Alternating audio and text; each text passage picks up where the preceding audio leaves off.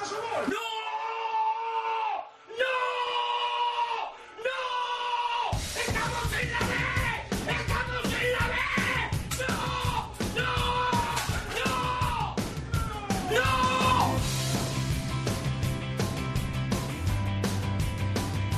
Esto es fútbol. Con Alex Salguero.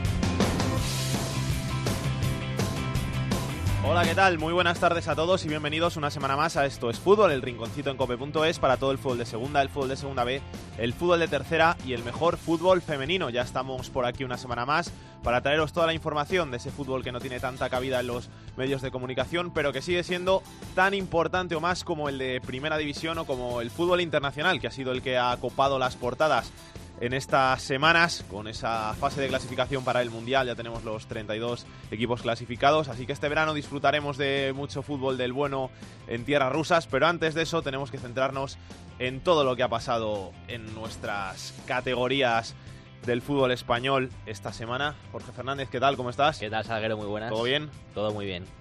Beatriz Carvajosa, ¿todo bien? Todo muy bien, aquí estamos otra semana más. Y como aquí no dejamos de reforzarnos, hemos querido dar una vuelta al plantel, contar con caras nuevas, con jóvenes esperanzas, con jóvenes ilusiones, proyectos y hemos dicho, pues ¿a quién podemos rescatar? Pues a un chico que sabe mucho del fútbol madrileño de segunda y segunda B y que seguro que tiene mucho que aportar aquí a estos fútbol. Miguel Sánchez, ¿qué tal? ¿Cómo estás? Hola, ¿qué tal? Muy buenas tardes, Alex. ¿Preparado? Un placer y estar otra vez sentado aquí delante de este micrófono.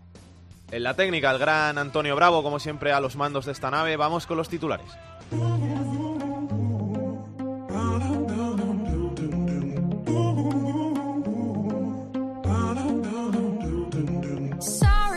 El Huesca es líder en solitario de la segunda división con 26 puntos y uno de ventaja sobre los Asuna y el Numancia que tienen 25. Con 23 cierran las plazas de playoffs tres equipos, el Granada, el Sporting y el Lugo. El Sevilla Atlético sale del farolillo rojo tras su primera victoria de la temporada, aunque sigue en puestos de descenso junto al Córdoba, nuevo colista, al Almería y al Lorca. El Fuenlabrada se mantiene en lo más alto de la tabla en el grupo 1 de la segunda división B. En el grupo 2 sigue mandando el Mirandés, en el tercero el Mallorca y en el cuarto esta semana tenemos a dos equipos empatados en la cima a 26 puntos, el Extremadura y el Cartagena.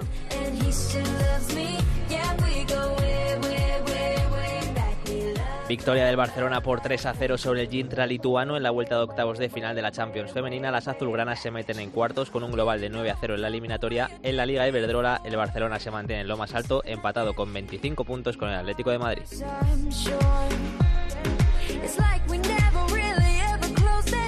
Y para la anécdota de la semana nos quedamos en Madrid y vamos a hablar de fair play en el fútbol. En el partido entre el Rayo Vallecano B y los Llévenes se vivió un precioso gesto deportivo cuando el filial ray- rayista se dejó marcar un gol tras haber marcado previamente con un rival lesionado. Y nos está escuchando el técnico del Rayo Vallecano B, del filial rayista, un hombre al que conocerán muy bien porque ha sonado mucho en el fútbol español en los últimos años. Ahora se hace cargo del Rayo B, Luis Zembranos. Luis, ¿qué tal? ¿Cómo estás? Hola, ¿qué tal? Buenas tardes. ¿Todo bien? Todo fenomenal. Cuéntanos un poquito este gesto, este gesto de deportividad que tuvisteis con, con los Llévenes el otro día en el partido. Bueno, al final es una jugada que se toma una decisión con total naturalidad porque es una acción puntual donde te aprovechas de una situación que el rival esté en un hay un contacto dentro del área en un centro lateral y bueno pues eh, hay una serie de rechaces y, los Quique que es el que choca con el jugador rival pues no se da cuenta, se levanta, recibe el balón, se gira y marca gol, incluso está habilitado, que es el que rompe el fuera juego, entonces pues entendemos que, que debemos compensar esa, esa acción y, y bueno pues a pesar de que nos hayamos puesto por delante pues eh, que, que empezar a partir de ahí el partido otra vez. ¿De quién surge la idea, la iniciativa de dejarse marcar el gol? Bueno, eh, yo, yo creo que la sensación es de todos en general, pero al final para estas cosas eh, el máximo responsable el entrenador pues tiene que tomar las decisiones y, y bueno pues yo me acerco llamo al capitán que es un, Mena que es un poco el que cuando hay alguna cuestión táctica o técnica de transmitir a los compañeros pues es el que el encargado de, de, de, de- de dar esas señales y le digo que, que entiendo que esa jugada no ha sido ética y que debemos dejarnos marcar un gol. Luis, ¿los aficionados lo entendieron en el campo? Bueno, al final el fútbol va muy rápido y hay veces situaciones y perfiles de, incluso jugadores que, que ven la, la, jugada desde otra situación, no tienen gente delante o no se dan cuenta de, de ese contacto, no están o no lo valoran en la medida que a lo mejor cualquier otro y, bueno, yo creo que, que bueno, luego viéndolo y hablándolo el lunes todos estábamos de acuerdo que, que hicimos lo correcto hicisteis lo correcto, pero al final, a pesar de ser lo correcto, es algo que es difícil de ver en un campo de fútbol. Bueno, al final tienen que servir eh, pues los principios, eh, la educación, la formación, pues tiene que servir que cuando tienes oportunidad de mostrar estas situaciones, pues no vale solo con las palabras, sino con los hechos. Y al final teníamos la oportunidad de demostrarlo y, creo que actuamos en consecuencia y como nos, nos han enseñado, como eh, nos han educado y como y, respetando y, bueno pues dando sentido a, a bueno pues a los valores que tiene el club en ese sentido sobre todo tiene más valor porque el Rayo B va líder un punto por encima del Internacional y dos por encima del Getafe B entonces claro cuando os estáis jugando todo que dejéis un poco de lado em, lo que viene siendo la competición y antepongáis los valores a lo que es la competición cuando lo esté jugando todo, yo creo que tiene mucho más valor, ¿no?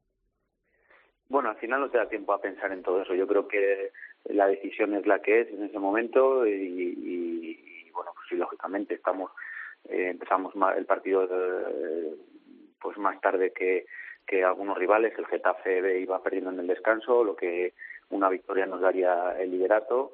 Entonces al final lo, lo sabes, lo valoras, pero yo creo que al final todo está por encima de, los resultados. Al final es una situación que, que es lo más coherente, lo más ético. Eh, respetamos eh, pues esos esos valores que, que a veces pues deberían ser más eh, repetidos y que no fueran extraordinarios y ojalá esto sirva pues pues para empatizar un poquito con todo con todo lo que nos encontramos con todo lo que afrontamos y para defender los valores que tiene el deporte Dejando de lado la, la jugada, Luis, preguntándote un poquito más por, por el tema deportivo, de, de cómo va la temporada, vais líderes, como ha dicho mi compañero Jorge, eh, dejando buenas sensaciones. ¿Hay que intentar devolver al Rayo B a Segunda B donde estaba hace unos años? Bueno, nosotros, eh, yo he empezado la temporada con unas exigencias, con, es un club de formación, es un club de, donde se prioriza, se intenta dar ese toque de, formación y ese toque de competitividad que tiene ya la categoría pero al final se busca la progresión de los jugadores, hacerles más fácil el, y menos agresivo el, camino que hay hacia el primer equipo, aunque sea el, paso anterior y que en eso en eso estamos. Al final los resultados son importantes, pero lógicamente desde desde desde la balanza de, formación, de, de, formar jugadores y de prepararlos para que lleguen los máximos los máximos posibles, la mayor cantidad posible y lo mejor preparados para, para afrontar pues una categoría ya profesional. Hola, mister, ¿qué tal? El juvenil A del Rayo también está haciendo un temporadón. Hemos visto jugar a jugadores ya en el Rayo B como Fernando Macías o incluso Javi Rubio. Quería saber cómo los ves y si hay posibilidad de seguir subiendo jugadores al Rayo B. Bueno, al final yo creo que hay, bueno, tengo la suerte, yo llevo solo esta temporada en el club, pero tengo la suerte de que hay un trabajo previo de muchos años, de mucho tiempo, de mucha gente y al final pues toda esa formación, esa, ese trabajo, esa preparación de jugadores, pues al final pues eh, te aprovechas un poco de todos esos años y de todo ese trabajo. Hay muy buena comunicación y muy cercana con el primer equipo y también con el juvenil de, de Ángel. Entonces al final es todo mucho más fácil la comunicación, la eh, bueno, las circunstancias, eh, prácticamente llevamos eh, 10 partidos con un portero eh, del juvenil siempre en el banquillo eh, suplente de lujo después de la, de, del juvenil A, después de la lesión de Alberto y, bueno, pues como bien dices ya tanto Fernando como Dani en ese, en ese caso y como bien dices ya han debutado los jugadores Macías y, y Javi Rubio pero bueno, al final tenemos una limitación de fichas que, que tenemos que respetar por, por la normativa, solo podemos jugar como máximo con cuatro juveniles y, y, bueno, piensa que Sergio Benito, que Mario, y que Quique pues son jugadores juveniles todavía en edad juvenil y eso también a veces limita las, las posibilidades. Pero bueno eh, en general eh, el trabajo de cantera ahí está el ejemplo muy significativo de Fran Beltrán y ahí está eh, pues como antes comentábamos no son solo palabras son hechos que un jugador de la cantera está en el primer equipo pues Luis Zembranos, entrenador del Rayo Vallecano B, muchas gracias por pasarte por Esto es Fútbol, que vaya muy bien y de verdad enhorabuena por esa iniciativa, por eso que hicisteis, ese bonito gesto que esperemos que en el fútbol haya más gente como vosotros, más equipos que antepongan lo, que es lo, verdaderamente importante, los valores del deporte al resultado. Vale, muchas gracias. Ojalá sirva para bueno pues empatizar en, en situaciones que que y podamos ser capaces de verlas desde otro punto de vista y, y bueno y que sobre todo sirva para formar y seguir creciendo al, enseñando a los jugadores que tanto a nivel profesional como a nivel personal. Gracias Luis, un abrazo. Gracias.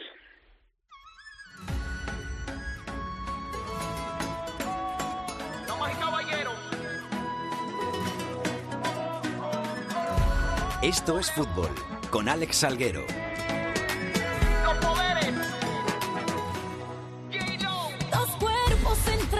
Un tercio de la competición en la segunda división de la Liga de Plata se ha cumplido ya, 14 jornadas que nos dejan al Huesca como líder, sorprendente líder de la categoría, porque este año había muchos gallitos como el Osasuna, como el Zaragoza, como el Oviedo, como el Cádiz, como el Granada, como el Sporting. Todos ellos están por debajo del conjunto ostense que el año pasado hizo un temporadón jugando playoff de ascenso, cayendo en semifinales ante el Getafe y que este año, con el tercio de la competición disputado, pues marcha en primera posición. Y precisamente del Huesca vamos a hablar. Pablo Barrantes, ¿qué tal? ¿Cómo estás?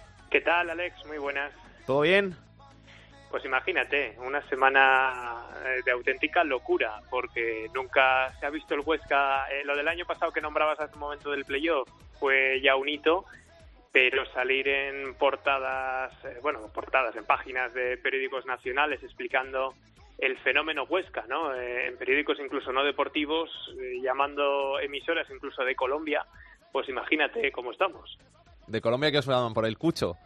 Claro, sí, bueno, eh, después del partido del otro día, eh, de los nueve goles que lleva, de que estuviera Bartomeu en el palco del Mini viendo esa actuación, pues todo el mundo pregunta por él, incluso si ya va a ser convocado por, por Peckerman con Colombia, si puede ir al Mundial. Bueno, en fin, que se ha desatado la, la cuchomanía, ¿no? Pedazo delantero Cucho, ¿eh? Lo vi yo el otro día en el partido con el Barça B, temporadón el que está haciendo el, el colombiano, y decía Rubi en tiempo de juego con, con Corrochano que si las cosas seguían como estaban yendo para, para él, que podía ser delantero de equipo grande.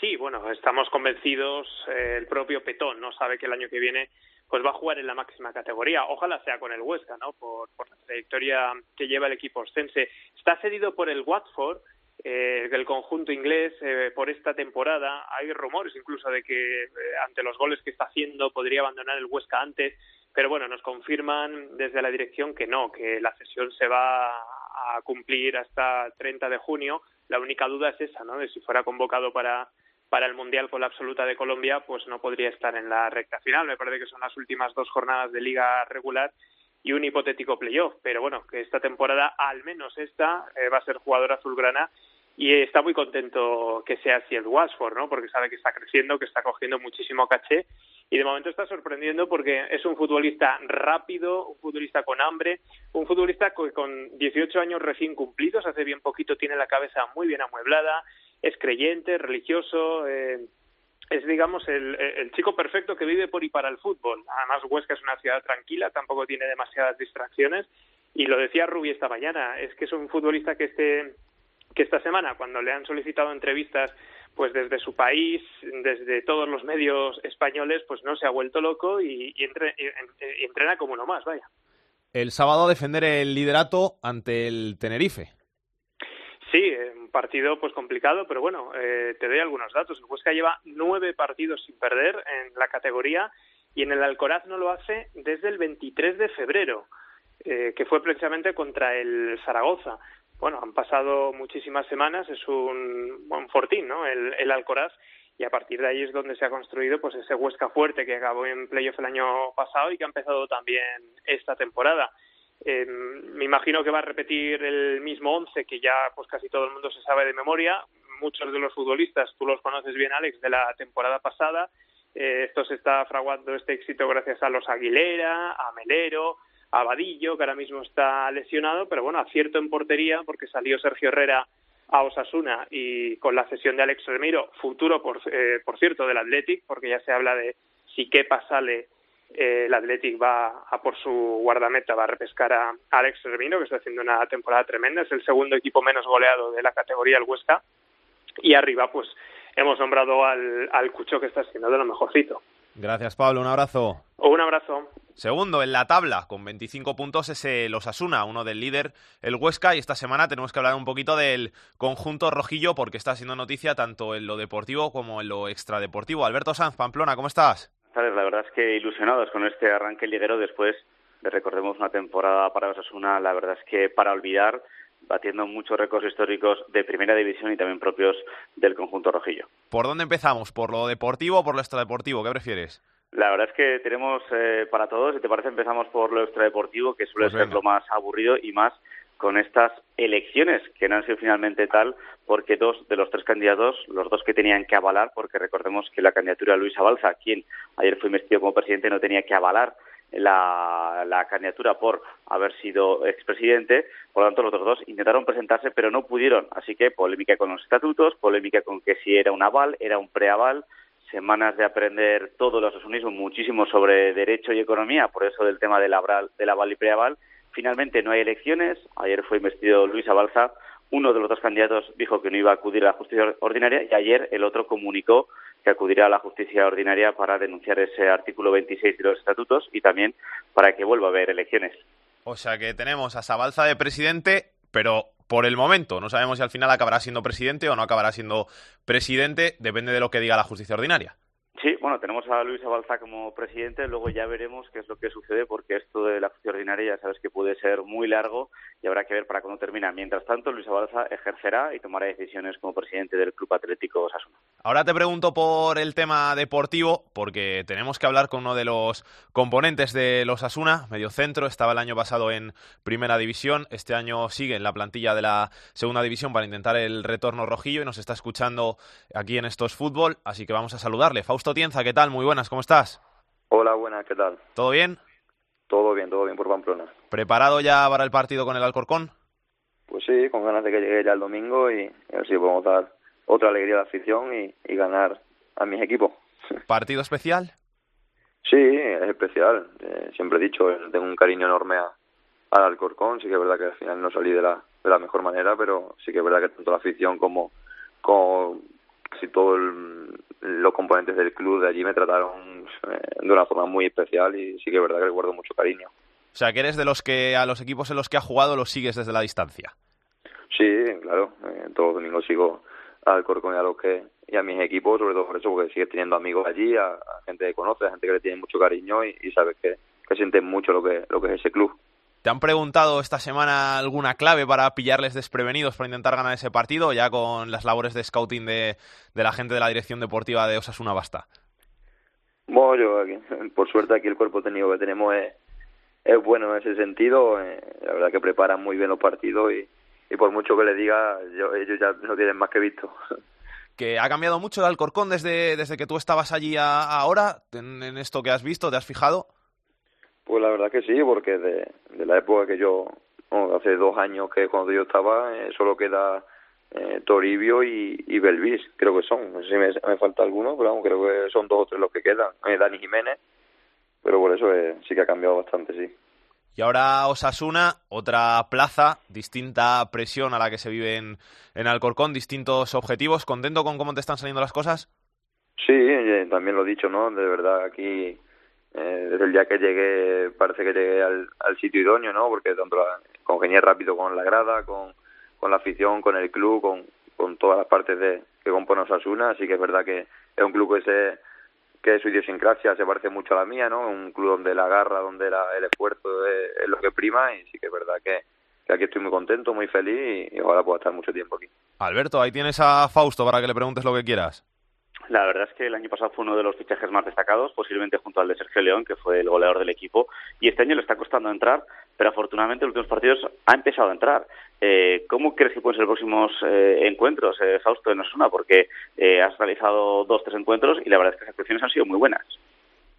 Bueno, eh, yo lo dije, ¿no? Al principio sí que fue un, poco mareante, ¿no? Cuando vas a primera división, entra gente nueva, parece que, que todo cambia. Eh, sí es verdad que, que toda la gente pues está un poco más más con las orejas para arriba, pero bueno, yo yo lo dije, ¿no? Que, que a no ser que llegara una oferta muy buena eh, por mí, yo no sé si uno estaba como en casa. Eh, aquí me han tratado desde el primer día de una manera espectacular y, y sí que es verdad que eso siempre lo he agradecido y siempre lo he tenido en cuenta. Eh, Sí que es verdad que vino vinieron gente nueva, dos, dos pivotes defensivos en mi puesto, pero bueno, yo sabía que y más en segunda división las temporadas son muy largas y que al final tarde o temprano con trabajo acabaría acabaría teniendo mi oportunidad. Ahora son tres partidos seguidos jugando de titular y está claro que juegue o no juegue, mi mentalidad siempre será la misma de, de intentar ayudar al equipo y, y estar como, cuando el míster quiera. Y está también con, con la afición de tu lado, ¿verdad? Porque siempre te apoya. Sí, la verdad es que aquí, desde, como te digo, desde, desde el primer día eh, la comunión esa con la grada fue fue total, lo noto en, en el Sadar, lo noto por la calle, o sea que sí que es verdad que, que aquí estoy muy muy agradecido a, a la gente por cómo me trata y sí que es verdad que, que te- le he cogido mucho cariño. Osasuna, Osasuna segundo con un dato muy bueno que es que les cuesta mucho que se hagan gol a los equipos rivales, pero también os está, os está costando un poquito, ¿no? Meter goles. Bueno, sí que es verdad que nuestro punto fuerte es que nosotros en el campo no, sí que es verdad que nos sentimos fuertes, nos sentimos muy sólidos, nos sentimos un equipo muy armado y por lo del tema del gol, hombre, eh, sinceramente me preocupa menos el tema del gol que el tema defensivo y mira que el defensivo está siendo bastante bueno. Tenemos gente como David Rodríguez, eh, Chisco, Quique, o sea, tenemos gente muy muy buena que sabemos que tarde o temprano la que dan en el palo, pues dentro de dos semanas entrarán. O sea que sí que es verdad que ese- en ese sentido no estamos preocupados porque sabemos que tenemos mucha artillería ahí arriba. Yo os quería preguntar a los dos, que seguro que, que es algo que me podéis contestar, los dos, por, por la presión que puede tener ahora un jugador de, de Osasuna después del descenso de la temporada pasada, con la imagen que, que dio el equipo, que si bien al final se, se arregló un poquito en las primeras jornadas, pues como no llegaban las victorias, fue un poquito difícil de ver los partidos de, de Osasuna y que si este año hay esa presión por, por ascender. Si te parece, comi- empieza, empieza tú si quieres. Pues mira, yo si te soy sincero, eh, sí que es verdad que, y esto cualquier jugador que haya pasado por los Osasuna te lo puede decir, esto es un sitio especial, eh, especial en ese sentido porque es que no, al jugador, eh, mira, te pongo el ejemplo del año pasado que fue un, año, eh, fue desastroso porque sí que es verdad que deportivamente el equipo no, no estuvo a la altura de lo que es la primera división, pero sí que es que es verdad que yo iba por la calle, que el equipo eh, al final eh, no estaba a la, no estaba a la altura y la gente por la calle te animaba, te decía que por favor que siguieras corriendo, que por favor, o sea, lo que te quiero decir aquí, mm, independientemente del final que, que tengamos en mayo o en junio, aquí lo que la gente quiere es el día a día, que, que te lo dejes todo por, por Osasuna, o sea que eso al final te quita mucha presión porque sí que es verdad que la gente lo que te pide es eso, que, que por favor que luche por, por el equipo, por este caso por Osasuna, o sea que sí que es verdad que te quita mucha presión.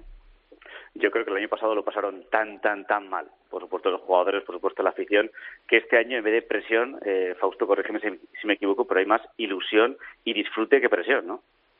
Sí, es que ya te digo, el año pasado que fue un año malo, eh, la gente mm, se divertía uh, con lo poco que podía en el campo en Sadar se divertía.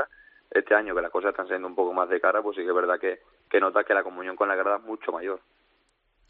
Y a, a nivel personal, eh, ¿cómo ves la segunda división, Fausto? Porque si bien eh, el año pasado eh, quizá había un equipo como el Levante que, que, dominó desde el principio, con el, con el Girona este año está todo mucho más igualado y parece ser que, salvo que se rompa la brecha al final y que haya un equipo que, que destaque, va a estar todo muy, muy peleado hasta el final y que no te puedes relajar ningún partido.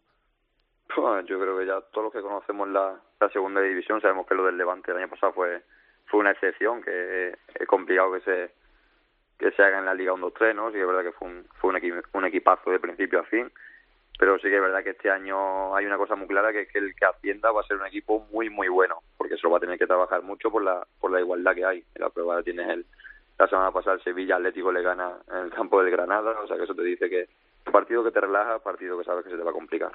Alberto.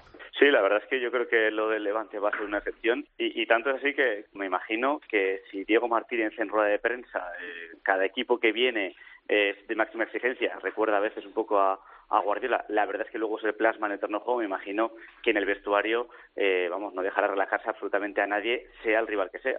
Pues la verdad que Diego Martínez algo tiene que es muy pesado en ese sentido.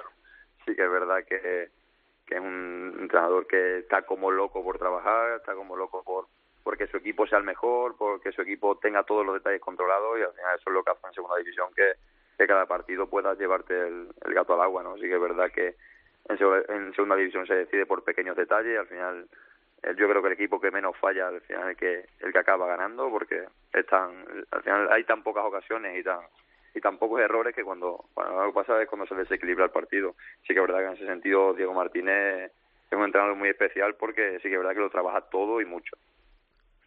Algo más que quieras preguntar Alberto nada decirle eh, por la sensación que tiene eh, esta, esta temporada eh, los días que ha estado dentro del campo, porque la verdad es que hemos hablado antes de que el equipo recibe poco, también es verdad que les cuesta marcar, pero la verdad es que parece que, está, que hay una sintonía eh, muy buena entre toda la plantilla y eso que hay 11 jugadores nuevos y que hay hasta 18 jugadores que han jugado esta temporada en Osasuna. Sí, la verdad es que cuando en, julio te ponías a mirar la plantilla decía, oh, está haciendo un, gran equipo, a ver cómo, cómo funciona, si, si todas las partes van a una y la verdad que eso dentro del vestuario de Osasuna se puede se puede decir alto y claro que la verdad que la, la comunión que hay en el vestuario el, que al final se ha hecho un grupo de amigos espectacular en donde eh, puedes quedar con cualquiera en el, día a día para tomar una Coca-Cola lo que tú quieras. O sea eso al final se está plasmando dentro del campo y sí que es verdad que, que el equipo la, la sintonía que tenemos dentro del vestuario es esa no que hay un equipo muy muy sólido muy fuerte y que sí que es verdad que tenemos ganas de que sea un año especial pues Fausto que mucha suerte para este año con Osasuna. Gracias por pasarte por estos fútbol, que vaya todo muy bien y suerte para ese partido ante el Alcorcón también. Muchísimas gracias. Alberto. Oye, un abrazo. La verdad es que Fausto Tienza le ha costado este año entrar, pero parece que poco a poco va a ir entrando esta temporada. A ver qué sucede este fin de semana frente a su ex equipo, el Alcorcón. Partido ese complicado, porque el Alcorcón lo está haciendo bastante bien en, en las últimas jornadas y sobre todo, como decíamos, por, por la igualdad que está viendo este año en la categoría.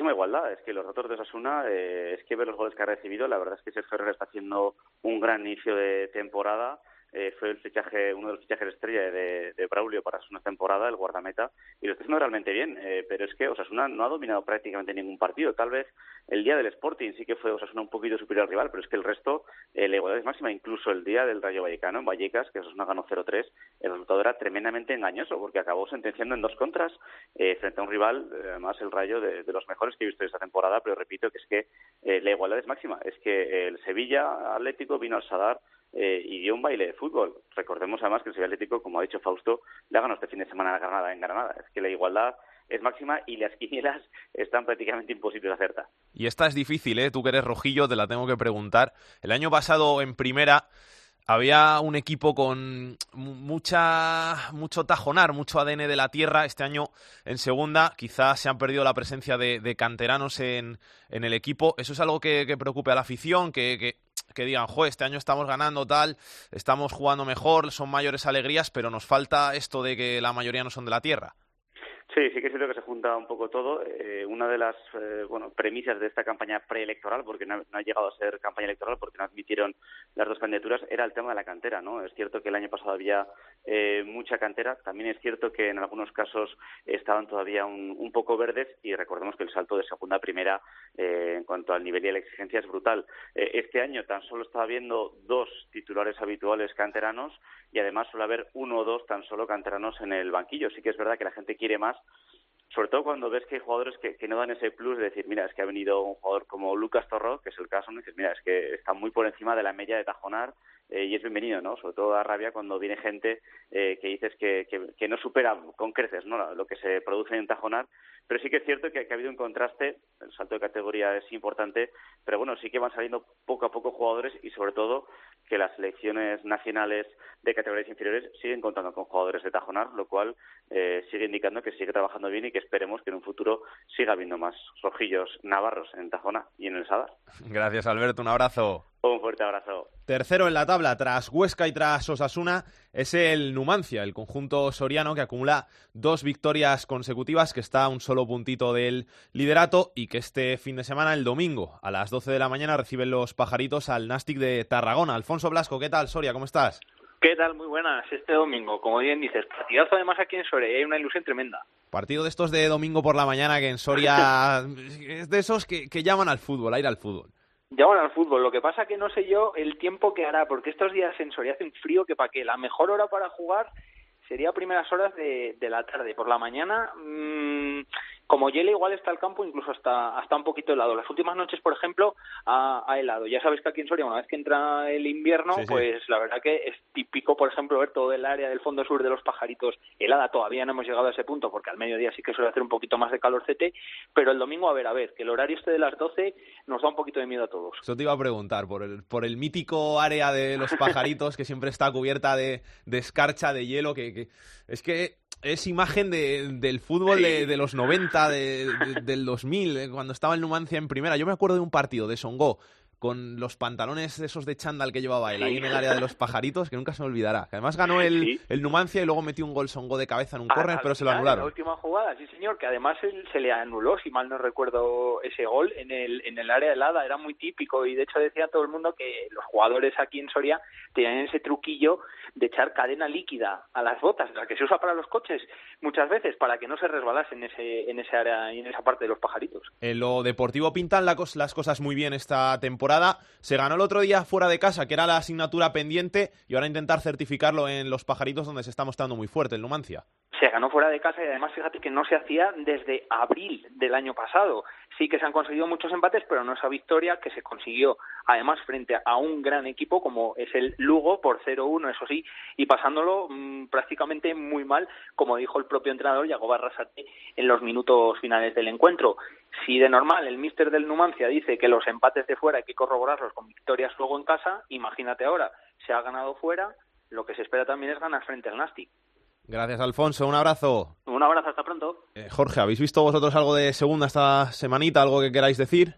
Eh, bueno, yo de la cultural, como siempre, que, que como un comentario simplemente, como no corte la sangría en defensa, bueno, lo van a pasar bastante mal. Ya lo estábamos hablando el, el otro día con Carlos, pero vamos, que, que es eso nada más. Pues yo sí, yo he visto del Alcorcón que otra vez se le vuelven a escapar puntos en los minutos finales del partido. Fue el pasado fin de semana frente al Lorca, que sí, que Albert Lorca se adelantó en el minuto 7, pero no supo una vez más mantener la renta en el marcador y en el minuto 86 apareció Javi Muñoz para poner las tablas en el marcador. Recuerdo que ya le pasó frente al Barcelona B, que se dejó empatar, y frente al Lugo, que en el minuto 93 consiguió el 0-1 y de llevarse los tres puntos para Lugo. Vamos a hablar ahora de la sorpresa de la jornada en la pasada semana en Segunda División.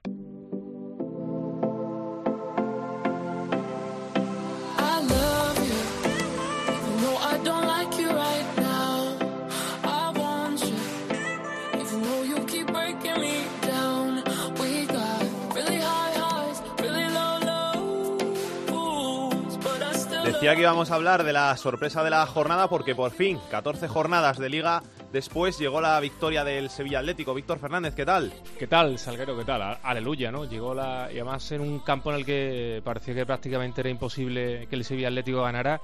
Y además con los condicionantes. Jugó Pozo de delantero centro. Teniendo en cuenta que Carlos Fernández estaba fuera, estaba lesionado, Margual estaba fuera por eh, eh, los compromisos internacionales. Jugó Pozo, que es un chaval muy joven, es, es un extremo y lo, lo puso Teveneta arriba y llegaron los dos goles y la primera victoria de la temporada que le ha metido un poquito de, de chispa y de ilusión al equipo y sobre todo de fe ante la posibilidad de ganarle el próximo domingo al Córdoba, un equipo que está absolutamente destruido, enlazar dos victorias consecutivas es una categoría, verás, eh, Salguero, que en el momento que enlazas dos victorias consecutivas y buscas la tercera puedes incluso hasta salir del pozo. Eso te iba a preguntar, que además esta victoria, al ser ante el Granada, que es una victoria que nadie daba por hecho que el Sevilla Atlético le iba a ganar al, al Granada, que además, después de lo mal que lo ha hecho en las primeras jornadas, porque no ganaba, no lo tiene tan lejos la, No. la salvación, porque está a cinco puntos, o sea que al final si ganas al Córdoba te pones ahí a dos puntitos y puedes empezar a pensar en otras cosas después de los primeros partidos de la temporada diciendo todo el mundo, "Buah, el Sevilla Atlético baja seguro. A ver, el, el Sevilla Atlético lo va a tener muy complicado este año, eh, entre otras cosas porque el, el equipo no se ha reforzado. Eh, se han ido jugadores más importantes, Ibi, lo hemos comentado en otras ocasiones, Borja Lasso, que está con el primer equipo, los dos centrales, eh, Cotán, el equipo no se ha reforzado, incluso ha tenido también que tirar de, chavales del juvenil, como es el caso de- del central de Berrocal.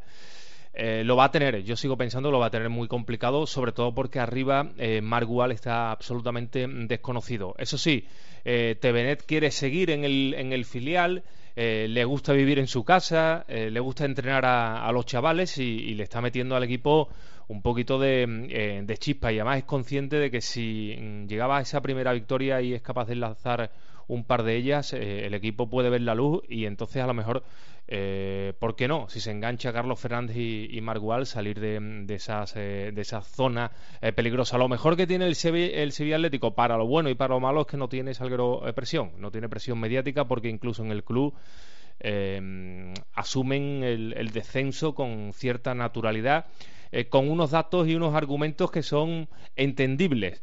Eh, fijaros la cantidad de jugadores que han salido. Eh, mira, Reyes, eh, recordar, eh, Marchena, eh, Sergio Ramos, Navas, ninguno de ellos salió de la segunda división. Salieron todos del, del, filial, incluso del juvenil, de la segunda división B. Entonces, en el Sevilla se entienden que el objetivo número uno es forzar y sacar a gente de la, de la cantera eh, y eso lo pueden hacer también en segunda B. Ahora bien, si es capaz el equipo de, de enlazar varias victorias, eh, quizás se pueda reforzar en el mercado de, de invierno y, y, por qué no, soñar con la permanencia. Gracias, Víctor. Un fuerte abrazo para todos. Peor que el Sevilla Atlético, aunque no en la tabla, está el Almería, que lleva cuatro derrotas consecutivas y que ha visto como su entrenador, Ramis, pues ha dejado el banquillo del Estadio de los Juegos Mediterráneos. Jordi Folqué, ¿qué tal? ¿Cómo estás? ¿Qué tal? Buenas. Las cosas cada vez pintan peor, eh. te lo voy preguntando todas las semanas. La cosa va peor, la cosa va peor y es que cada vez va peor aún. Y, y, te lo iba diciendo, incluso cuando el equipo estaba arriba, te iba diciendo, cuidado que este equipo está, la plantilla cogida con alfileres y que normalmente se tendría que ir para abajo. Tanto para abajo no sé si los más pesimistas del lugar lo, lo pensaban, pero sí que este equipo no podía estar por la plantilla confeccionada a, a coste prácticamente cero, con jugadores, por ejemplo, Naufet Talebán, que lleva un año sin jugar un partido, mejor dicho, sin equipo y entrenando eh, con los veteranos de Las Palmas, con Tiro Costa de dos partidos. O sea, nadie de los que ha venido esta temporada lo ha hecho por méritos contraídos en sus equipos la temporada anterior. Pues eso ha encadenado en que el Almería lleve ocho partidos sin ganar, cuatro derrotas consecutivas, que lleve un solo gol en los últimos ocho encuentros, el, eh, conseguido por Berza contra el Real Valladolid, que haya conseguido dos empates de, de ocho partidos, de, de 24 posibles, pues eso ha encadenado pues, pues todo lo que lo que hemos ido diciendo y que desencadenó, ya lo decíamos la semana pasada, que si el equipo perdía en Albacete, eh, Ramis eh, sería destituido, como así fue el, domingo, y la búsqueda del nuevo entrenador, porque ahora mismo está Fran Fernández mmm, de manera provisional, eh, da la sensación, por la información que tenemos, que ya está completamente cerrado. Es eh, Lucas Alcaraz, el nuevo entrenador de la Unión Deportiva de Almería. Eso sí, será anunciado este viernes, día de partido, porque el Almería, aunque parezca mentira de que estamos hablando todo de nuevo entrenador, mañana, este viernes a las nueve, tiene el nuevo partido del conjunto rojiblanco contra el Real Zaragoza para ver si los nuevos, con el nuevo entrenador en el palco, dan una mejor sensación de la vivida en las últimas semanas. La gente, Jordi, ¿cómo está? Porque imagino que estará harta, por no decir otra cosa, de sufrir. Sí, porque es que son cinco temporadas consecutivas, ¿no? La que los que la Almería está en la parte más baja de la clasificación. Es cierto que esta temporada eh, habían empezado bien, pero claro, eh, tres tres victorias en los seis primeros partidos contra el Nastic de Tarragona en la primera jornada, un Nastic que no estaba ni hecho prácticamente, contra un Lorca en el Mediterráneo en el que eh, el Lorca ha estado muchos partidos sin tan siquiera sumar un punto a domicilio y el última victoria fue contra el Sevilla Atlético, eh, 3-0 más el resultado en el marcador que, que en el partido un Sevilla Atlético que hasta esta última jornada no sabía lo que era ganar. O sea, hay que también tener en cuenta contra qué rivales el Almería había ganado sus partidos. Y a partir de ahí, pues, pues eh, tres puntos eh, en diez jornadas, eh, repartidos pues eh, casi casi que al principio de la temporada, y el Almería, eh, sin que los rivales hayan hecho mucho, le ha valido suficiente para eh, conseguir la victoria de Almería. La gente está pues muy eh, más que enfadada, yo creo que está ya pues eh, es normal que si las temporadas anteriores hemos sufrido mucho en este año sin gastarse un duro en cuanto a traspasos ni, ni fichar jugadores que hayan destacado la temporada pasada, pues era casi normal. Pero claro, cuando a ti te dan un caramelo y ves que hasta sabe bien, pues te piensas que el caramelo va a durar mucho y no, el caramelo te lo han quitado rápido y ahora pues a ver si con Lucas Alcaraz y sobre todo con los fichajes bastantes que tienen que venir en el mercado de invierno, la nave de la Unión Deportiva de Almería reflota y, y hay bastantes cambios en el organigrama del conjunto de blanco, no solamente en el banquillo. Mucho ánimo, Jordi. Un abrazo.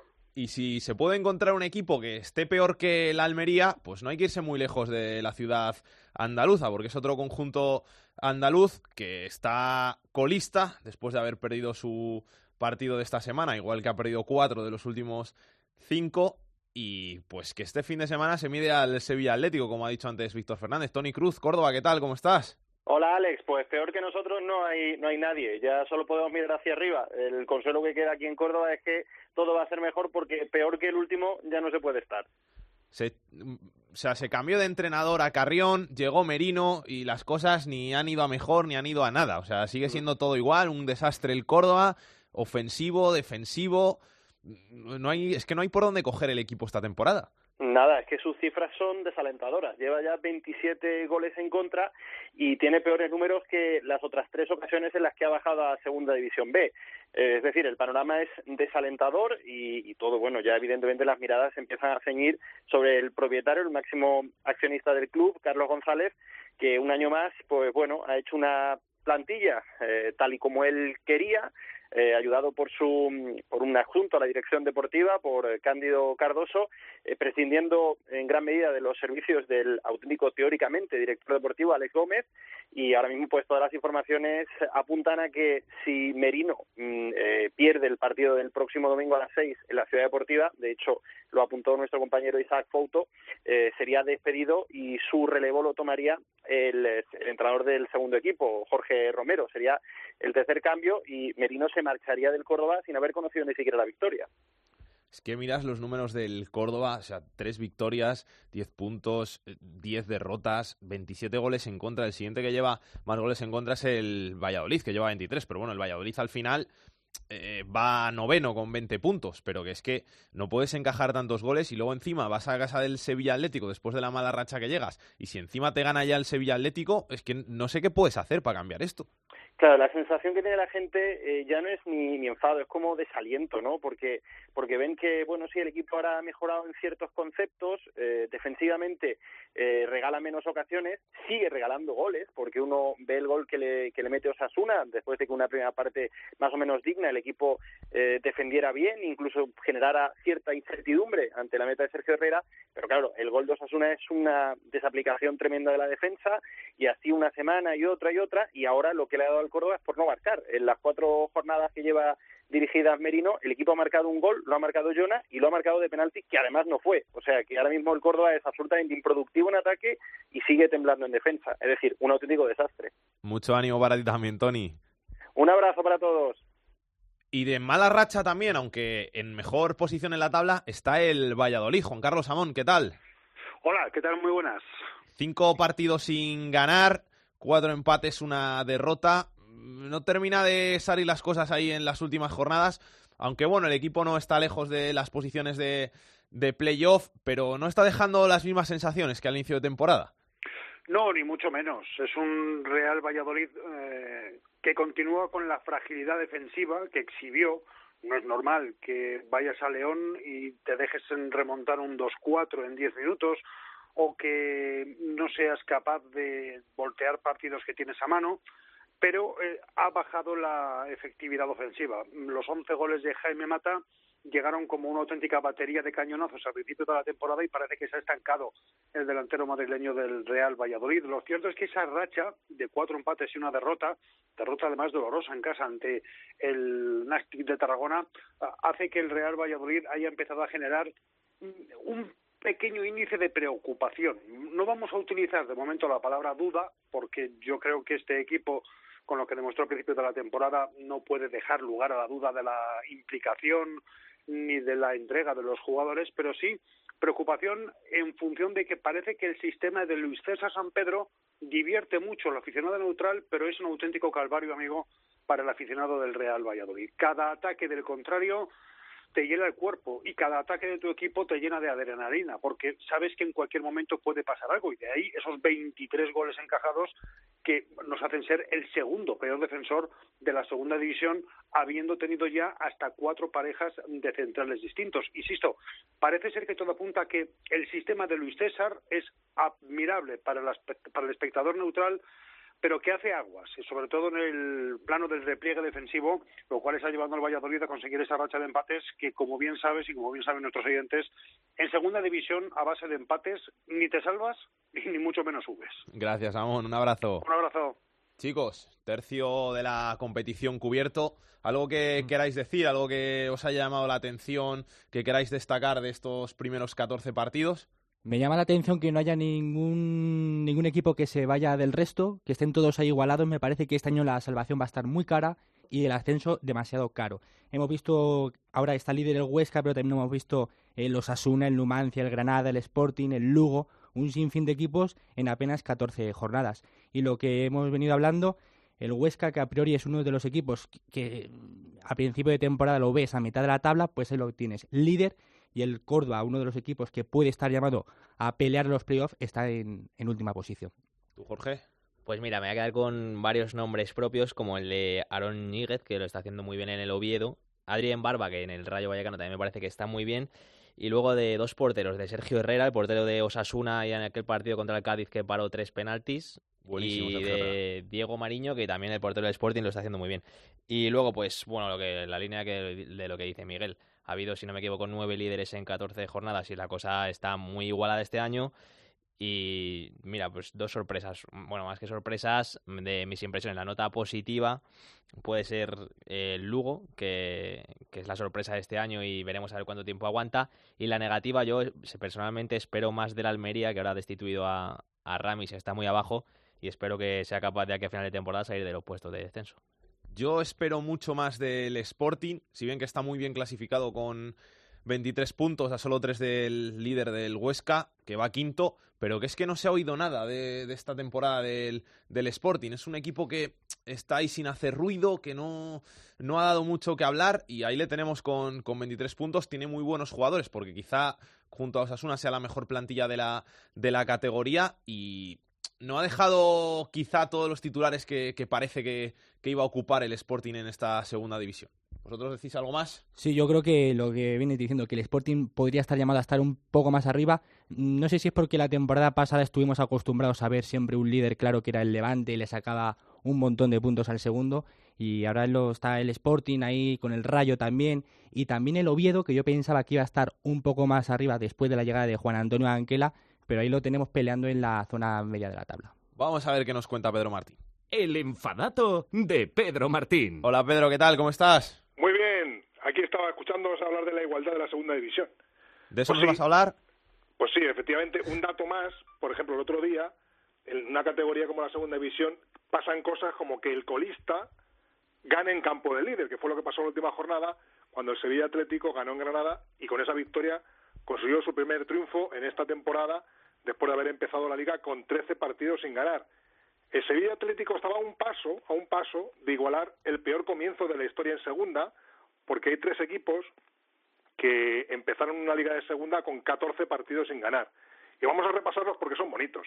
Eh, en, después de la guerra civil, en la temporada 39-40, pues la escuela hispano-árabe de Tánger, qué bonito, eh, empezó con 14 partidos eh, sin ganar, de hecho solamente empató uno y evidentemente pues acabó bajando a, a tercera división.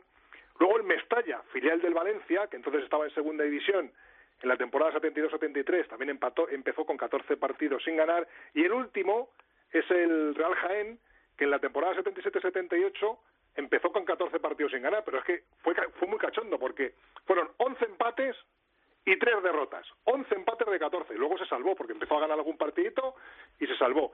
Así es que el Sevilla Atlético hizo lo que suele pasar muchas veces en esta categoría como colista, ganar en campo del líder y de paso ganó un partidito que le, le ayudó a no entrar en esa lista curiosa de equipos que empezaron una liga de segunda con 14 partidos sin ganar. Gracias Pedro, un abrazo. Hasta luego.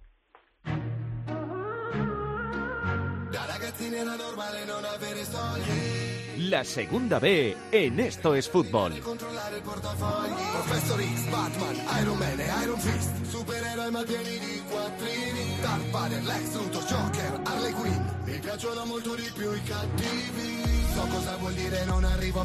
Y para hablar de la segunda B, como siempre, el capitán de la segunda B aquí en Esto es Fútbol, Rubén Bartolomé. Rubén, ¿cómo estás? Hola, ¿qué tal? Buenas tardes. ¿La semana bien? La semana perfectamente. De momento lo llevamos bien. Mucho que contar esta semana, ¿eh? Sobre todo, te voy a preguntar antes que nada por el Elche, luego hablaremos un poquito más del conjunto ilicitano. Qué loca está la segunda B en estos años que un equipo que va segundo empieza a echar a su técnico. Sí, la verdad que es eh, bastante poco comprensible porque vale que estaban lejos de- del primer equipo, pero no, no por demérito del Elche, por- sino por, por mérito de, de un Mallorca espectacular que está haciendo unos, unos registros muy difíciles de, igualar. Entonces es muy muy difícil eh, el, el pensar que, se puede echar a un, a un entrenador por ese motivo.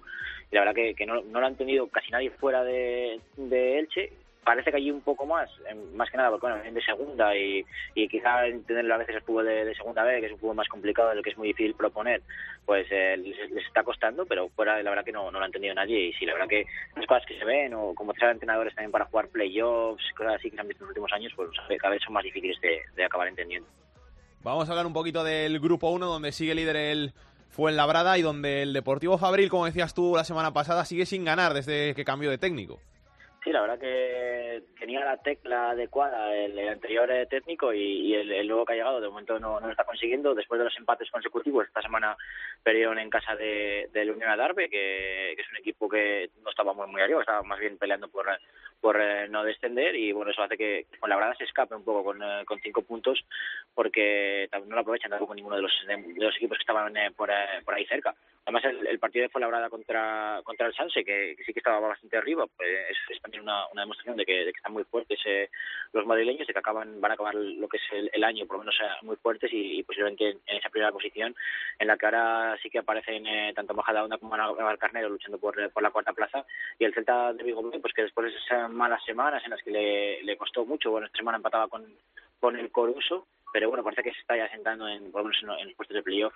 Y luego por abajo hay que hablar de la victoria de la gimnástica segoviana. Eh, si no me equivoco, eran ocho partidos o siete partidos consecutivos empatando, o seis partidos consecutivos empatando. Era una, una burrada, porque un equipo estaba, que estaba ahí abajo, pero bueno, sigue, sigue metido en, en puesto de descenso. Quien sí sale es el eh, Guijuelo, y el que se hunde un poquito, bueno, pues es el Valladolid B, que era quien perdía con el, con el Guijuelo 2-1 en, en un duelo importante para, para ellos y que se queda bastante descolgado abajo. El Valladolid B ya cambió de técnico a las 6-7 jornadas de, de liga, pero que el nuevo técnico parece que de momento tampoco es eh, capaz de revertir la situación. En el grupo 2 por fin llegó la primera victoria del Peña Sport. Sí, a la, a la jornada 14 llegó la, la victoria del eh, Peñasport. Eh, había un titular esta semana de, un medio de comunicación que era no, no es cómo se empieza, sino cómo se acaba, hablando del Peñasport. La verdad que sigue teniéndolo muy muy difícil, ¿no? Porque siguen teniendo a 10 puntos de la salvación, pero bueno, la primera alegría que se llevan eh, para, para el cuerpo y además bueno, ante un rival como el como el Cabal Deportivo, que, que es su máximo rival a día de hoy, que está, justo delante, en una escena muy complicada. Esta semana la verdad que hablaba el, el presidente de que si tenía que cambiar a 20 jugadores los cambiaba, el entrenador Paco decía que si no sumaban los tres puntos también se va a ir y bueno, también, también problemas. Y también problemas para la lealtad, que poco a poco se ha ido metiendo eh, ahí abajo. Es cierto que le tocaba un calendario muy complicado eh, a los de Villaviciosa, pero la verdad que se están eh, metiendo también en problemas después de perder en, contra el Racing. Y bueno, por arriba un poco lo de las, lo de las últimas semanas, ¿no? Eh, el Mirandés que sigue líder, eh, seguido por el, por el Sporting B, y bueno, vuelve a aparecer eh, por ahí el Racing, la Sociedad, y el Burgos cae a la quinta posición, vuelve a perder, en este caso contra el Izarra, que estaba también abajo, y bueno, parece que está un poco, entre comillas, en, caída libre el, el Burgos, y, después de ir líder durante muchas semanas, bueno, pues ahora sufriendo para mantenerse cerca de los puestos playoff. Grupo 3, aquí tenemos al único equipo que no ha ganado, ya que ha ganado el Peñasport, pues tenemos al Ebro que lleva 7 puntitos, 7 empates en 14 jornadas. Sí, el, Deportivo Aragón que, que, bueno va puntuando poco en poco y de momento no se escapan los equipos que tiene delante, pero sí que sigue sin ganar y tenemos también al que no ha perdido, que es el que es el Mallorca, que sigue con, eh, con mano de hierro y bueno, como bien decimos, pues, comiendo un poco entre comillas eh, la mora a los equipos que tiene detrás y, el Elche entre ellos, pues que tuvo que, que destituir al, al técnico pues a ir segundo, ¿no? En, en plena lucha. Creo que la verdad si, si a principio de temporada le dicen a los los eh, aficionados del Elche que va a estar luchando en la jornada 14 por los mismos puntos que el Villarreal B, dos más que el Hércules, eh, tres, eh, cuatro más que el Alcoyano, creo que lo firma absolutamente todo el mundo, pero sin embargo, bueno, es lógico que el, que el Mallorca está muy lejos, de está a 11 puntos, pero bueno, que es que están haciendo una temporada espectacular, 11 victorias y 3 empates. Lo que se está comprimiendo, gracias a que Mallorca se ha ido, es la lucha por el playoff. Eh, desde el Elche, que es, que es segundo, podemos hablar hasta un décimo, que es el Badalona, están en 5 puntos. Muchos candidatos a, a luchar eh, por estar ahí arriba. Y sí que se está creando una zona media con el Valencia Mestalla, con el Ebro, que parece que sí que tienen muy cerca los puestos de descenso, pero bueno, tienen una, un- una cómoda ventaja porque hay cuatro o cinco equipos a los que les está costando sumar, aunque el Peralada, que volvió a ganar eh, 1-0, en este caso al Llagostera, al que mete dentro, pues parece que sí que está sumando en, en las últimas semanas. Creo que las eh, tres victorias del, del Peralada han venido, bueno, una sí que fue en la jornada 7 o 8, pero la otra ha sido hace tres o cuatro semanas y la otra ahora, así que bueno, sí que parece que empieza a sumar bastante el Peralada después de ir colista muchas semanas. Y en el grupo cuarto, donde sigue la igualdad, es el único equipo que tiene dos equipos, el único grupo que tiene dos equipos empatados en cabeza. Sí, Extremadura y Cartagena son ahora los, eh, los dos líderes en una categoría, en un grupo en el que van cambiando eh, prácticamente cada semana. Eh, el Marbella le sigue a dos puntos y bueno, le fija que ha sido líder muchas semanas, ahora, es cuarto a tres puntos, pero bueno, es que esto va a, seguir cambiando. Es cierto que no, está tan comprimido como estaba la semana pasada, que había siete ocho equipos que prácticamente podían acabar la, la semana eh, líder, pero bueno, sí que están todos por ahí pequeños problemas para un equipo como el como Lucan Murcia, que sí que ha estado muchas semanas cerca del, eh, liderato y, y que ahora se ve en, en, esta posición después de perder 0-2 contra el ahora líder eh, Extremadura. Y luego por abajo los de, también de las últimas semanas. Tampoco hay muchos cambios. eh, Las Palmas Atlético y el Orca Deportiva que siguen abajo con, eh, con 7 o 8 puntos. Las Palmas Atlético y, y, eh, empató a cero en casa contra, contra el Betis, que era un rival de abajo. Y el Orca lo sacó contra el eh, Granada B, creo que eso. Eh, entonces, bueno, puntos puntos importantes para, para sumar poquito a poco, pero bueno, sí- siguen lejos y mientras equipos como el Badajoz o el Recre siguen sumando a veces de 3 en 3, bueno, pues se les escapa un poco la salvación. Hasta la semana que viene, Rubén, muchas gracias. Nos vemos, adiós. Y habíamos dicho que teníamos que hablar de ello, así que vamos a preguntarle al hombre que más sabe del Elche. ¿Qué ha pasado? Jero Tormo, ¿cómo estás? Hola, ¿qué tal? ¿Cómo estás? Muy buenas. Pregunta Bueno. que nos surge a todos. Te lo pregunto Sí. directamente porque es la pregunta que nos surge a todos. ¿Cómo un equipo que va segundo en segunda vez en su grupo echa al entrenador? Pues por sensaciones. Esa es la respuesta fácil, esa es la respuesta sencilla, porque esa es la respuesta que el director deportivo Jorge Cordero el pasado lunes esgrimía en base a argumento principal para destituir a Vicente Mil como entrenador del Elche Club de Fútbol. Por sensaciones, no por resultados, porque la imagen del equipo frente al Formentera el pasado domingo, con esa derrota incluida por 0-1 en el Martínez Valero, fue la de un equipo que incluso, y siento ser así de duro, pero es la realidad, llegó a producir vergüenza sobre el terreno de juego, un equipo apático, un equipo sin chispa, un equipo sin eh, esa actitud que tanto se recriminó por parte de su entrenador tras el encuentro y que 24 horas después el propio director deportivo del conjunto franjiverde seguía también exhibiendo, incluso llegando a destacar que no le preocupaba el próximo entrenador, cuál fuera el elegido, sino lo que estaba pasando dentro del vestuario franjiverde. Insisto, no es por resultados, como bien dices, puesto que el Elche es segundo en la clasificación, más allá encontrarse una distancia importante y considerable respecto al Mallorca, un rival que va a visitar este próximo domingo en Son Moix. Además está también en 16 de final de la Copa del Rey, con un empate a uno frente al Atlético de Madrid a la espera del encuentro que se tiene que jugar de vuelta en el Wanda Metropolitano.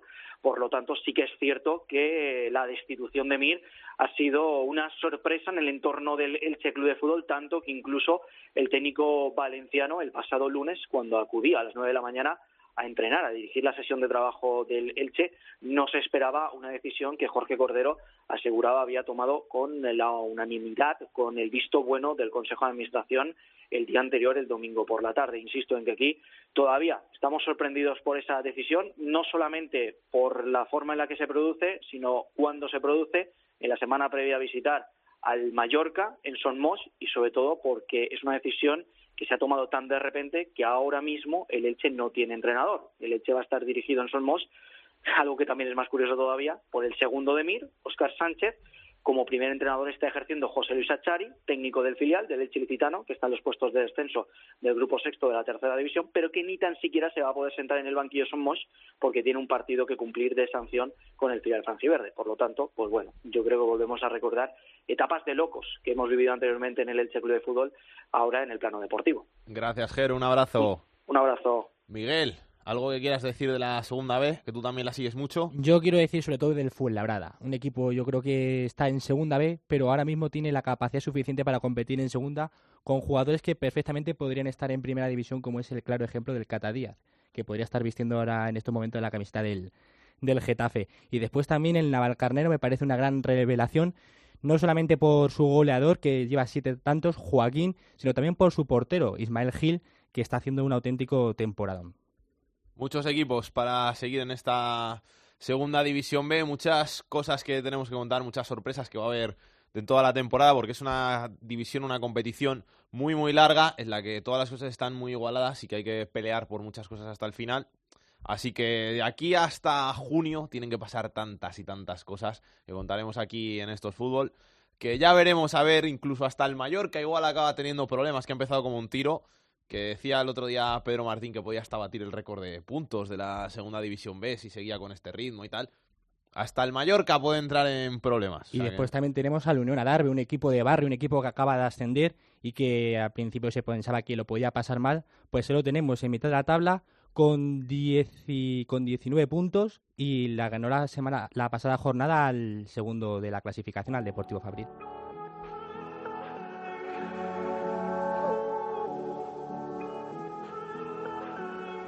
El fútbol femenino en esto es fútbol.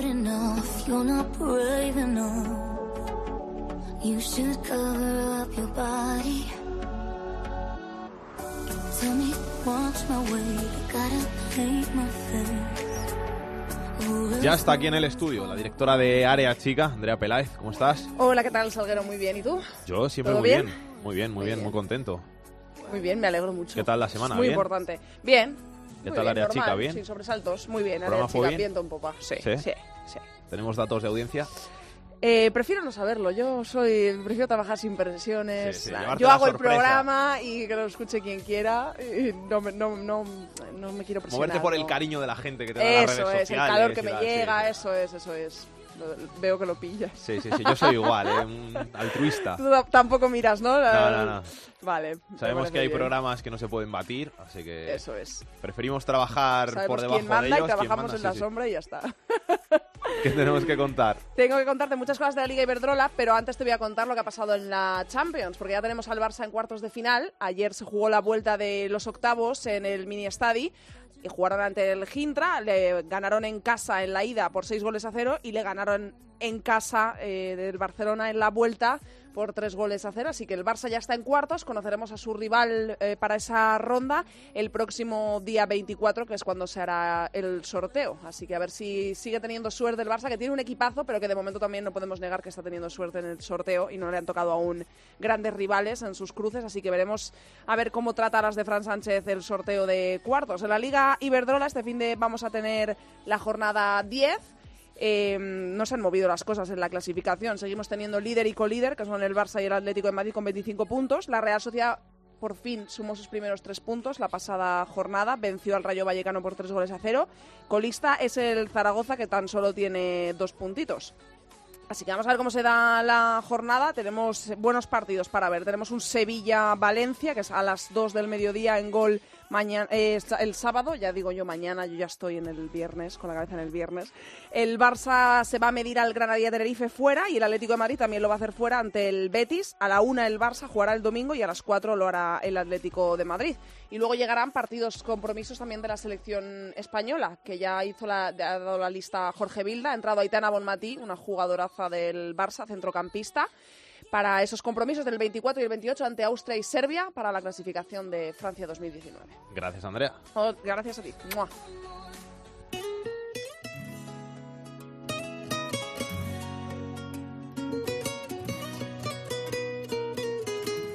La tercera división en esto es fútbol. Mañana ella se despierta y mira en su interior, su corazón ya no siente nada.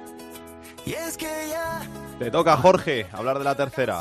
Pues sí, vamos con la tercera división porque ya se ha cumplido algo más de un tercio de la temporada y habrá que hacer un primer balance. Ya lo venimos contando todas las semanas, pero el grupo 4, el de Euskadi, es donde menos goles se están marcando, está todo la verdad que muy igualado, mientras que en el grupo 16, el de La Rioja, es donde más nos estamos divirtiendo. Tanto es así que los equipos más goleadores de la categoría siguen siendo una semana más el Calahorra y el Logroñés, que ambos, que ambos están disputando un gran duelo por ver quién es el líder del grupo 16. Ambos están empatados a puntos, a 40. Han ganado 13 de los 14 partidos que han disputado, han empatado otro, pero el líder es el Calahorra porque lleva 52 goles a favor y 5 en contra, mientras que el Logroñés ha marcado 50 y ha recibido los mismos, también 5, o sea que es uno de los grandes duelos de esta tercera división. El equipo más goleado sigue siendo una semana más el Real Burgos con 47 goles, en contra, aunque también hay que decir que está mejorando, porque veníamos contando que no levantaba cabeza y estas últimas jornadas ya ha conseguido rascar algún que otro puntito y ya tiene nueve y está a dos de la salvación. Por detrás de él, en los más goleados, está el Melistar con 43 y el José Soria con 40. En cuanto a los nombres propios, a la lucha por el Pichichi, parece que Rodrigo del Calahorra empieza a desmarcarse porque su equipo es el máximo goleador de la categoría y de eso él tiene también mucha culpa. Con el doblete de este fin de semana ya lleva 17 y es el máximo goleador. Le siguen con 14 Jairo Cárcava del Marino del Banco y con 13 Vitu del Martos, Adai del San Fernando y Marcos del Atlético Ibañés. Y ahora vamos con las noticias de tercera división porque esta semana hay que contar una que tampoco nos, nos apetece contar mucho, que es que hay que hablar de una noticia que nos ha sorprendido a todos, porque la semana pasada hablábamos con el presidente y el capitán del Castellón de que la presión que tiene el equipo al tener tantos aficionados y tantos seguidores en tercera división es muy alta. Sí, sí. Y además que a eso se une que la tercera división es una categoría muy dura, pero bueno. El Castellón ha decidido destituir, destituir al que era hasta esta semana su entrenador, Fran Castelló, después de que este fin de semana empatase a uno ante el rival directo como el Olympique de Sátiva. El equipo, de momento, va quinto con seis victorias, seis empates y dos derrotas y está a dos puntos del playoff de ascenso y a seis del líder, o sea, no va mal. Pero en No, fin, no está nada mal. Castelló ha dado esta semana una rueda de prensa porque ya le echaron en enero y no la pudo dar y ahora sí que le ha dado una rueda de prensa de despedida en la que ha dicho que cree que el Castellón se ha precipitado en su decisión, así que habrá que ver ahora qué rumbo toma el equipo en la competición y si de verdad mejora y este cambio va para es para bien. Y bueno, no nos marchamos de Valencia porque como siempre traemos cosas que pasan en las redes sociales, el pasado fin de semana también ha habido polémica arbitral. En concreto entre el- en el partido entre el Atlético Levante y el Silla Fútbol Club, en dicho encuentro el Silla Club de Fútbol, perdón, visitaba el filial Granota y en el partido el equipo visitante comenzó ganando 0-2, pero se dejó remontar en los últimos minutos hasta el 3-2 que de hecho llegó en el minuto 93. El club valenciano, el Silla Club de Fútbol, horas después del partido publicó en las redes sociales un comunicado en el que se mostraban indignados por el arbitraje y bueno, pues protestan porque según ellos amarillas y faltas que según ellos no eran, pero en concreto subieron el vídeo de una jugada a las redes sociales que suponía el 3-2, el 2-3 a favor suyo y protestan porque con 2-2 en el marcador les anuló el árbitro un gol que ellos consideran que era legal y de hecho yo es que he visto las imágenes y en efecto creo que el árbitro se equivoca porque recibe el portero, va a sacar el largo con el pie, el futbolista del silla se pone delante, el portero saca el balón con tanta mala suerte, le golpea la espalda al delantero y acaba entrando en la portería. En ese momento el linier no indica nada, de hecho va corriendo en la misma dirección que el balón, como si fuera un gol normal, pero el árbitro es el que anula el tanto. Entonces en el Silla Club de Fútbol están muy indignados con, con esa decisión, así que vamos a ver si esta implantación del VAR para el año que viene, aunque va a ser en primera división... Hasta que le no toque a tercera lo del VAR. Nos puede sacar de dudas o de polémicas, como por ejemplo esta. Y este año no habíamos hablado con él, es uno de los hombres más queridos aquí en Estos Fútbol, está jugando en la tercera división en el grupo catalán y hemos dicho, pues vamos a hacerle una llamada a nuestro Enric Pi, que hace mucho que no sabemos nada de él y a ver por dónde anda. Enric, ¿qué tal? ¿Cómo estás? Hola, muy buenas. Pues mira, con ganas de, de hablar con vosotros, que hacía ya tiempo que, que no hablábamos. ¿Dónde andas? Pues mira, estoy aquí en el Granollers, en, en tercera división, en el, en el grupo quinto, y, y nada, ahora, ahora vamos para entrenar y me voy andando, o sea que con eso te lo digo todo. ¿A qué hora entrenáis? Entrenamos a las ocho y cuarto. Claro que en tercera división tienes que poner los entrenamientos tardes para que la gente que normalmente trabaja pueda ir. Sí, sí, exacto, exacto. Y, y bueno, es normal al final. Y, y bueno, te tienes que adaptar un poco y, y sí que hay equipos que a lo mejor entrenan a las siete o siete y media, pero bueno, nosotros nos toca empezar ocho y cuarto, entre que salimos y todo ocho y media y llegas a casa pues a las diez y media. ¿Se te ha hecho tarde eso de, o sea, se te ha hecho tarde, se te ha hecho raro el, el llegar tan tarde a casa después de, de entrenar o estarás acostumbrado a por la mañana tanto tiempo? Sí, la verdad es que sí, llevaba muchos años entrenando por la mañana o, o a las cuatro de la tarde y la verdad que, que se hace un poco, y, y más ahora, ¿no? Que ya ha llegado el frío y, y bueno, y con una cría pequeña que tengo, pues sí que añoro un poco eso, ¿no? Llegar a casa y que esté despierta y jugar un rato con ella, pero, pero bueno, es lo que toca y ya estoy con ella por la tarde y, y ya está. ¿Cuántos días a la semana entrenáis? Entrenamos cuatro. O sea, cuatro y luego el del partido cinco a la semana. Bueno, Sí, está bien. exacto. Sí, sí, la verdad que sí. eh, bueno, también es una cosa rara que, que los sábados, pues, eh, me puedo levantar. Bueno, hasta que mi hija me deja, ¿no? Pero Sí. no tengo que madrugar para ir a entrenar. Y la verdad que este año no, no estamos entrenando los sábados. Y es una cosa que, que sinceramente, aunque a veces dices, joder, qué palo, lo echo de menos. Yo lo echaría también, ¿eh? Yo, eso de, ir a entrenar, por la tarde se hace más duro, eso hay que decirlo, ¿eh? Que cuando la gente se piensa, joder, los futbolistas, los futbolistas que luego a cualquier hora tienen que entrenar, pero cuando vas a entrenar a las 8 de la tarde o a las 9 en invierno, que hace una rasca horrible, llegas a casa helado de frío, que eso cuesta, ¿eh? Sí, sí, la verdad, la verdad que sí. Ya te digo, no me acordaba de entrenar tan tarde y, y es durillo, pero bueno, al final es una cosa que, que haces porque te gusta y sigo pues disfrutando como cuando me fui de aquí con, con 19 años. Oye, ¿y por qué te vuelves al Granollers? Bueno, en principio intentamos saber si hay alguna opción de... Bueno, intentamos, no intenté, porque no tengo representante, entonces lo hice yo.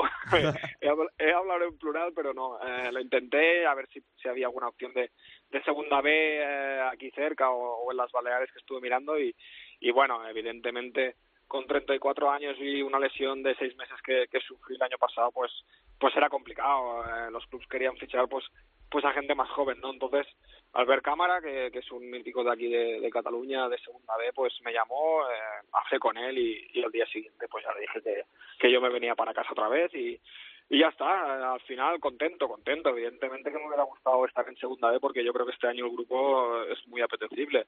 Pero bueno, las cosas tienen su fin y bueno, en principio con la segunda B para mí se ha acabado, pero no pasa nada. Ahora toca seguir disfrutando del fútbol y, al final eh, con menos responsabilidad. Sí, evidentemente. Lo que pasa que, bueno, al final eh, el equipo está abajo, estamos sufriendo y no lo acabas de, de disfrutar como tocaría, ¿no? Y aparte, eh, yo soy de aquí, eh, me crié en el fútbol aquí en el Granollers y, y la verdad que la responsabilidad que me he puesto a mí mismo es mayor, yo creo, que, que otros años. O sea, que ya has llegado mandando, ¿no? Bueno, mandando, ¿no?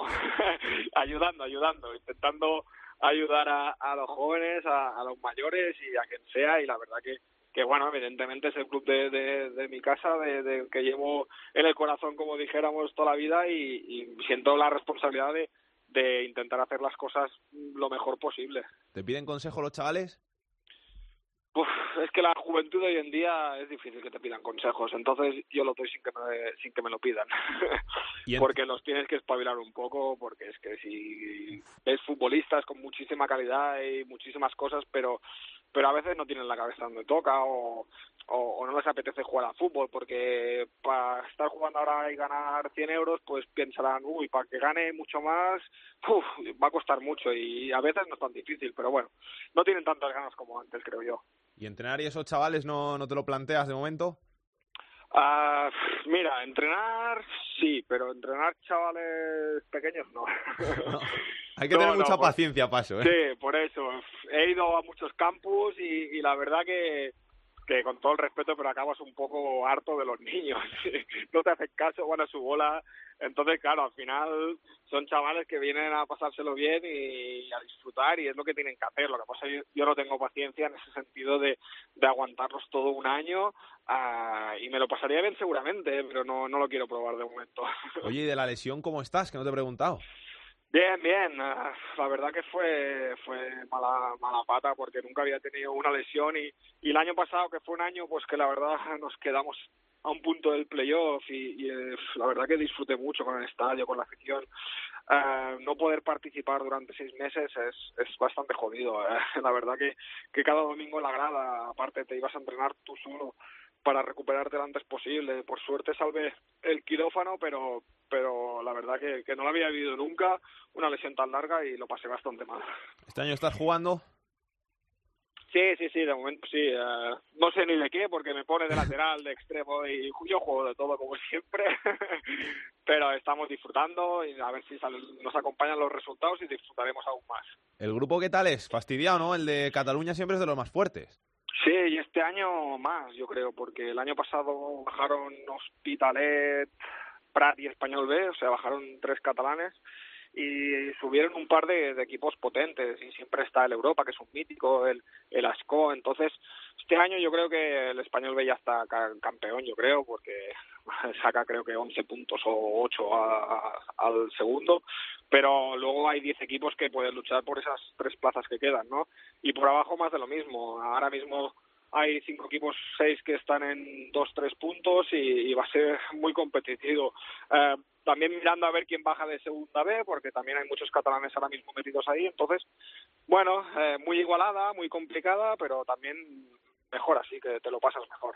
La tercera es, es que después de tanto tiempo jugando tú por segunda, por segunda B y tal, eh, ¿cómo se te ha hecho la vuelta?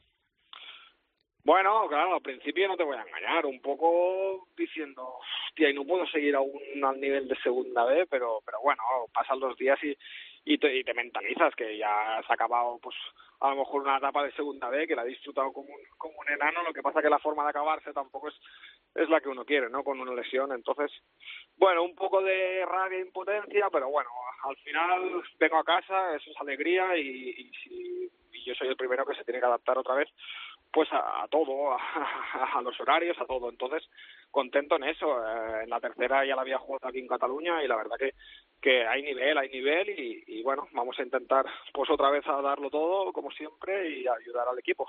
Que Enrique, me alegro mucho de hablar contigo, espero que, te vaya todo muy bien, que siempre es un placer tenerte por aquí por estos fútbol. Ya te llamaremos más veces, ¿eh? no te preocupes, que, que te vamos a estar ahí robando tiempo de, de tus entrenamientos, de tu descanso para, para preguntarte por cositas de, del fútbol. Perfecto, ya sabéis que yo cuando queráis ya tenéis mi teléfono y aunque ya seamos más pobres, pues yo sigo estando encantado de cuando me llaméis a hablar con vosotros y, y ayudar en lo que pueda. Un abrazo, Enrique. Un abrazo. Vamos a ver qué tiene Aitor Puerto en su agenda de la semana.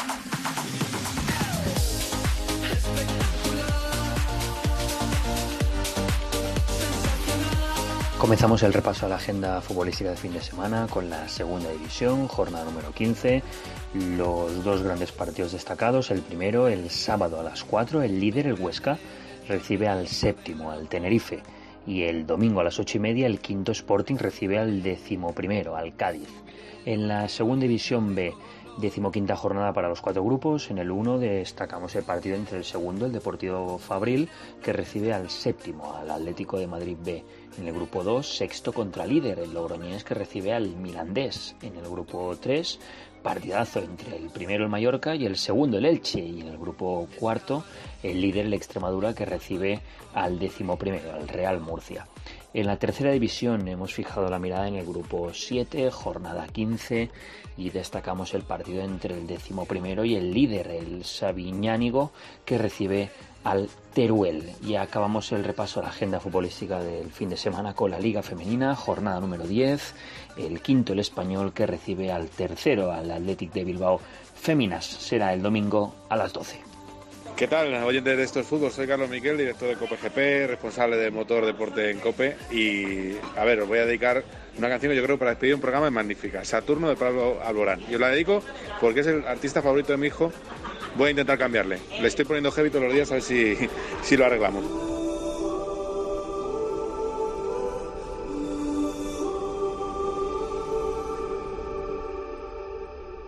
Vuelves en cada sueño que tengo, caigo de nuevo en tu red. Sé que tarda un tiempo curarme de ti de una vez. Tuve tantos Nunca me hubiera imaginado yo a nuestro Carlos Miquel escuchando a Pablo Alborán. Me lo imaginaba más música más movidita, como, lo que le gusta a él del, motor. Linkin Park era la que ponía para, para las motos. No sé, alguna canción más inglesa. Pero bueno, que, Pablo Alborán está muy bien, ¿eh? A mí Pablo Alborán, alguna canción me gusta, me gusta de él. vuelven al lugar donde los vi crecer. En Saturno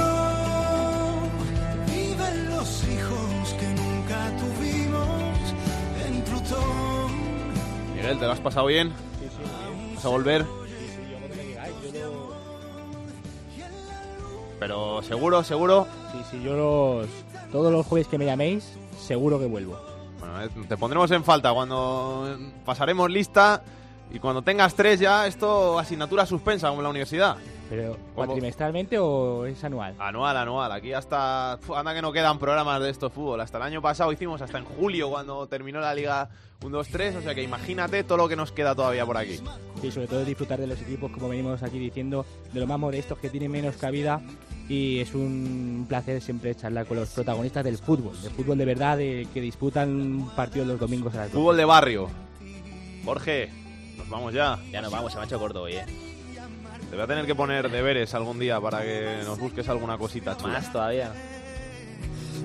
A vosotros, os esperamos la semana que viene aquí en Esto es Fútbol, con más fútbol de segunda, de segunda B, de tercera y con el mejor fútbol femenino. Hasta entonces, que paséis una buenísima semana, que disfrutéis del fin de semana, de todo el tiempo libre que tengáis. Besos y abrazos para todos. Chao, chao. Para contactar con Esto es Fútbol puedes hacerlo a través de correo. Esto es fútbol arroba cope punto es. En Twitter arroba es fútbol cope. Y en Facebook, Facebook barra Esto es Fútbol.